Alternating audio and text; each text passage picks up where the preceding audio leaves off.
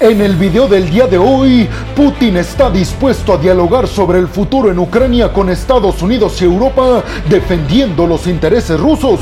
Zelensky se mostró bastante optimista en una rueda de prensa, asegurando que está seguro de que Estados Unidos no traicionará a Ucrania, refiriéndose a que por supuesto que Estados Unidos aprobará el envío de 60 mil millones de dólares a Ucrania el próximo año. La Corte Suprema en el estado de Colorado en Estados Unidos le prohibió a Donald Trump estar en las elecciones primarias de republicanos. ¿Cómo afectará esto a los intereses del expresidente? El líder de Hamas, Ismail Haniyeh, visita Egipto para buscar reanudar un alto al fuego o una tregua de paz con Israel en Gaza.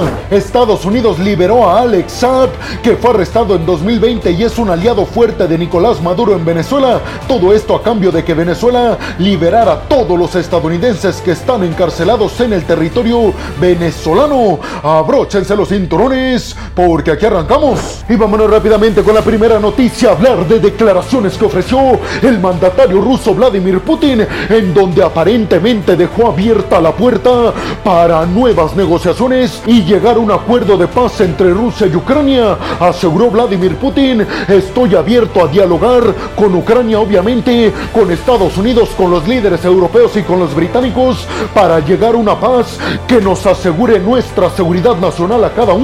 Yo ya les había platicado de que Estados Unidos considera que Vladimir Putin no va a intentar negociar la paz con Ucrania al menos hasta noviembre del próximo año, hasta conocer los resultados de las elecciones presidenciales en Estados Unidos, ya que Putin quisiera que ganara Donald Trump, quien ha asegurado que va a cortar todo el apoyo a Ucrania. Putin entiende que si llega Donald Trump a la presidencia, tal vez será mucho más sencillo una negociación de paz en Ucrania. En su discurso, Vladimir Putin se dijo listo y dispuesto a llevar a cabo estas negociaciones para detener su invasión al territorio ucraniano, pero dijo que las negociaciones tienen que incluir las necesidades y la seguridad rusa, ya que aseguró el plan de paz de Zelensky no nos incluye a nosotros en lo más mínimo, deja fuera las exigencias de seguridad de nosotros. Recuerden que hasta estos momentos en los cuales les grabo este video, Rusia está invadiendo el 17.5% del territorio ucraniano que le corresponde desde que se desintegró la Unión Soviética en 1991. Zelensky ha reiterado que para una paz duradera, los rusos necesitan salirse del territorio ucraniano, Rusia necesita devolver todos los territorios invadidos, incluido la península de Crimea, y Zelensky ha dicho que la OTAN debe de garantizar seguridad a Ucrania. Sin embargo, una de las principales exigencias de Vladimir Putin es que Ucrania nunca jamás se adhiera al bloque de la OTAN y además que Ucrania no tenga un ejército fuerte. Todo esto como medidas de seguridad supuestamente para Rusia. Ya vemos qué tan distantes están la posición de uno y otro. Por eso si me lo preguntan a mí, yo considero que el Pentágono tiene razón cuando asegura que este conflicto va a durar entre una y dos décadas. Putin dijo que Ucrania debe de entender y sobre todo Volodymyr Zelensky la nueva realidad en este momento, ya que aseguró que los rusos llevan la iniciativa y las de ganar en este conflicto. Por eso aseguró Vladimir Putin, Zelensky debe entender que se debe de sentar a la mesa de negociaciones teniendo en cuenta que debe de concedernos algo para una paz larga y duradera. Putin también dijo en su discurso que Rusia ha alcanzado y superado inclusive la producción militar de todos los aliados del bloque de la OTAN, asegurando que las capacidades militares y sobre todo nucleares de Rusia son muy superiores a las de todo Occidente. Pero ustedes qué piensan? ¿Realmente creen que Putin quiera negociar la paz? ¿Creen realmente que Zelensky y Ucrania estarían dispuestos a abandonar sus intenciones de adherirse al bloque de la OTAN? ¿Ustedes consideran que Rusia va a devolverle territorio a Ucrania o ya debemos de considerar una nueva realidad como asegura Putin? ¿Creen que Estados Unidos realmente aceptaría las negociaciones entre Rusia y Ucrania con la llegada de Donald Trump al poder. Les recuerdo que Trump ha dicho que en 24 horas acabaría con este conflicto. Si me lo preguntan a mí, yo creo que eso es imposible. Y vámonos rápidamente con la siguiente noticia que viene desde declaraciones que ofreció en una conferencia de prensa Volodymyr Zelensky, el presidente ucraniano, a propósito de que le preguntaron qué estaba pensando él y todo el pueblo ucraniano sobre el hecho de que los senadores republicanos ya no van a votar para aprobar o no el paquete de asistencia militar Ucrania que incluye 60 mil millones de dólares hasta que regresen de vacaciones el 8 de enero del 2024. Pues ante esta pregunta Zelensky respondió contundente y firmemente asegurando que él confía en que Estados Unidos no va a traicionar a Ucrania y que se va a mantener en su intento de defender la libertad, la democracia, el capitalismo y la globalización que también aseguró defendemos nosotros. Los líderes del Senado en Estados Unidos, tanto republicanos como demócratas, aceptaron que no llegaron a un acuerdo estos momentos y que van a reanudarse las negociaciones cuando regresen de vacaciones de Navidad, que es el 8 de enero del próximo año. A partir de entonces estarán abriendo nuevamente la puerta para entregarle a Ucrania los 60 mil millones de dólares que piden ayuda militar. Chuck Schumer, el líder de los demócratas, y Mitch McConnell, el líder de los republicanos, aseguraron que ellos tienen toda la intención de aprobar este paquete a los ucranianos, pero que todavía faltan detalles en estas negociaciones y que no quieren apresurarse a tomar malas decisiones en estas negociaciones y que por eso mejor reanudarán las negociaciones una vez que regresen de vacaciones el 8 de enero cuando ya no tengan la presión de irse de vacaciones. Recuerden ustedes que los republicanos a cambio de aprobar el paquete de asistencia a Israel, a los aliados en el Indo-Pacífico de Estados Unidos como Taiwán y el paquete de asistencia a Ucrania, lo que ellos están pidiendo son más restricciones para la entrada de migrantes a Estados Unidos, incluido también el aumento de las deportaciones. Ante esto precisamente los demócratas se dicen dispuestos a las negociaciones, pero no a ceder todas las peticiones de los republicanos.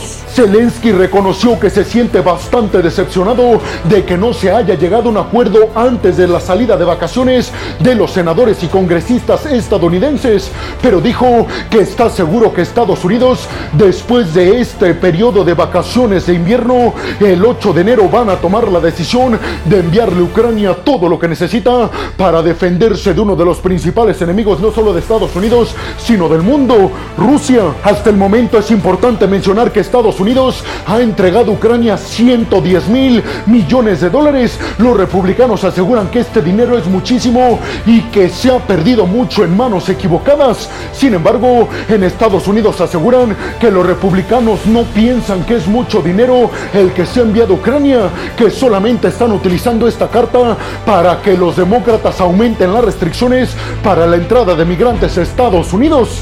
¿Qué significa esto? Bueno, les digo rápidamente que esta ayuda de 110 mil millones de dólares de Estados Unidos a Ucrania representa solamente el 0.3, escuchen bien, el 0.3% del Producto Interno Bruto de Estados Es decir, no es mucho dinero para Estados Unidos. La agencia de noticias Reuters especificó que tuvo acceso a dos congresistas estadounidenses que hablaron en condición de anonimato para la agencia de noticias Reuters y que les dijeron a los periodistas de Reuters que ellos estaban 100% seguros de que una vez reanudado las operaciones el 8 de enero en el Congreso estadounidense, sin lugar a dudas, iban a aprobar las asistencias y ayudas militares a los aliados estadounidenses Ucrania, Israel y Taiwán y otros en el Indo-Pacífico para contener a China. Pero ustedes qué piensan? ¿Realmente creen que sea un hecho que una vez que regresen de vacaciones los congresistas de Estados Unidos el 8 de enero van a aprobar los paquetes de asistencia militar a Ucrania, Israel y a los aliados de Estados Unidos en el Indo-Pacífico para contener al gigante asiático y a su creciente hegemonía? Y sobre todo, ¿creen que es mucho dinero, 110 mil millones de dólares que Estados Unidos le ha dado a Ucrania hasta estos momentos, teniendo en cuenta que representa solo el 0.3% del Producto Interno Bruto estadounidense? Y vámonos rápidamente hasta el estado de Colorado en Estados Unidos para hablar en esta siguiente noticia de que la Suprema Corte de Colorado de este estado del oeste de Estados Unidos dijo que le prohíbe directamente a Donald Trump, al expresidente estadounidense, participar electoralmente en el estado para las primarias republicanas, es decir, que Donald Trump no va a poder poder estar en la boleta en el estado de Colorado para que voten a su favor en las elecciones primarias de los republicanos. Mucho ojo aquí, estamos hablando de que le prohibieron participar solo en las elecciones primarias de los republicanos, no en las elecciones presidenciales. ¿Por qué hicieron esto en el estado de Colorado? Pues porque la Suprema Corte aseguró que Donald Trump sí tuvo una participación directa o por lo menos una responsabilidad muy grande en el asalto al Capitolio el 6 de enero del año del 2021. Y es que recuerden que la sección 3 de la enmienda número 14 de la Constitución de Estados Unidos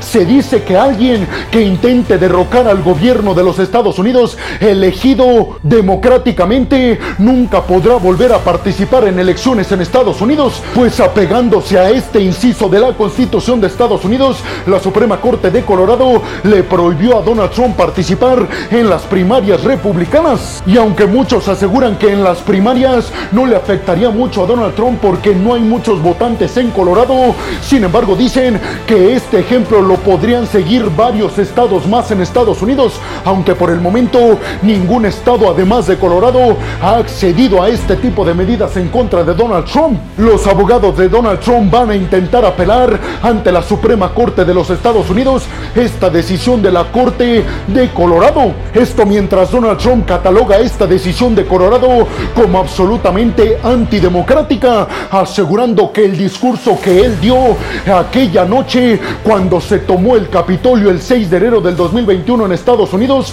él solamente ejerció su libertad de expresión y que nunca trató de convencer a nadie de hacer lo que sucedió en el Capitolio estadounidense. Pero ustedes qué piensan? ¿Realmente creen que se le prohíba a Donald Trump participar en las primarias republicanas en el estado de Colorado? ¿O creen que la Suprema Corte de Estados Unidos va a tirar el dictamen que dio a conocer la Corte de Colorado? Y vámonos rápidamente con la siguiente noticia, hablar de que Ismail Haniyeh, el líder del grupo extremista de Hamas, visitó el Cairo, Egipto, para llevar a cabo pláticas para iniciar nuevamente negociaciones con Israel para más pausas humanitarias o si se puede un alto al fuego. ¿Por qué a Egipto? Bueno, recuerden ustedes que Qatar y Egipto son los dos principales países que están mediando para más paz entre Israel y Hamas y fueron de hecho los países por los cuales se logró la tregua pasada entre ambos bandos que culminó con la liberación de varios rehenes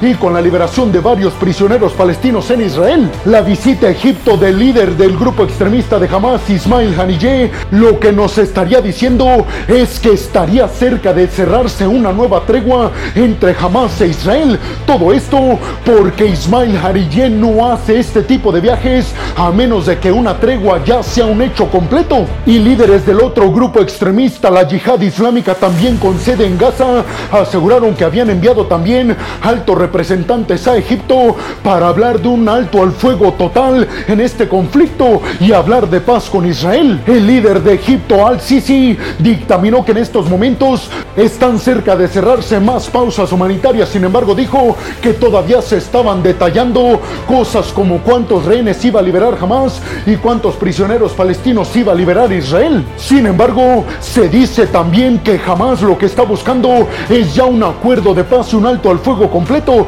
pero Israel lo que está buscando son pausas humanitarias. Todo esto porque Israel, les recuerdo, ha dicho que el conflicto no va a terminar hasta que acaben con todos los extremistas de Hamas y con toda su infraestructura militar para evitar que vuelva a suceder lo que aconteció el 7 de octubre en el sur de Israel. Todo esto se da en el contexto en el que aparentemente Israel ya está disminuyendo su presión hacia la franja de Gaza. Esto aparentemente por presión de Estados Unidos para cuidar la vida de personas inocentes en Gaza. ¿Ustedes qué piensan? ¿Realmente creen que está cerca una nueva tregua de varios días entre Israel y los extremistas de Hamas? ¿Creen que estamos cerca ya a algunos días de un alto al fuego completo y de un acuerdo de paz? Si me lo preguntan a mí, yo creo que para un acuerdo de paz largo y duradero falta mucho tiempo.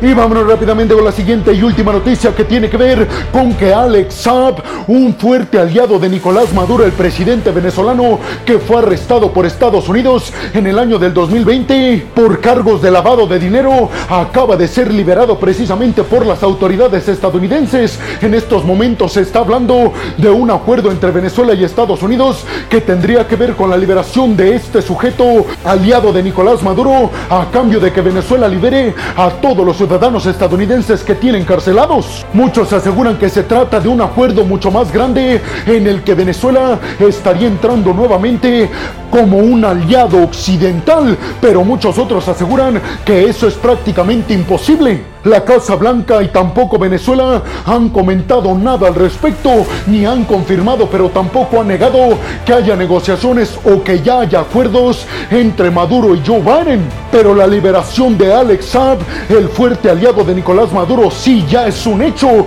y lo que se espera que se confirme es si tiene que ver con un acuerdo entre Nicolás Maduro y la administración de Joe Biden. ¿Ustedes qué piensan? ¿Creen que Estados Unidos está haciendo bien dándole concesiones al gobierno de Nicolás Maduro con la promesa de que supuestamente va a respetar elecciones más libres y democráticas en Venezuela. Y bueno, hemos llegado al final del video del día de hoy. Les quiero agradecer muchísimo todo el apoyo que me dan. Sin ustedes, yo no podría dedicarme a lo que más me apasiona en el mundo. Así que muchas, pero muchas gracias, peregrinos. Sin más por el momento, nos vemos en el siguiente video de Geopolítica.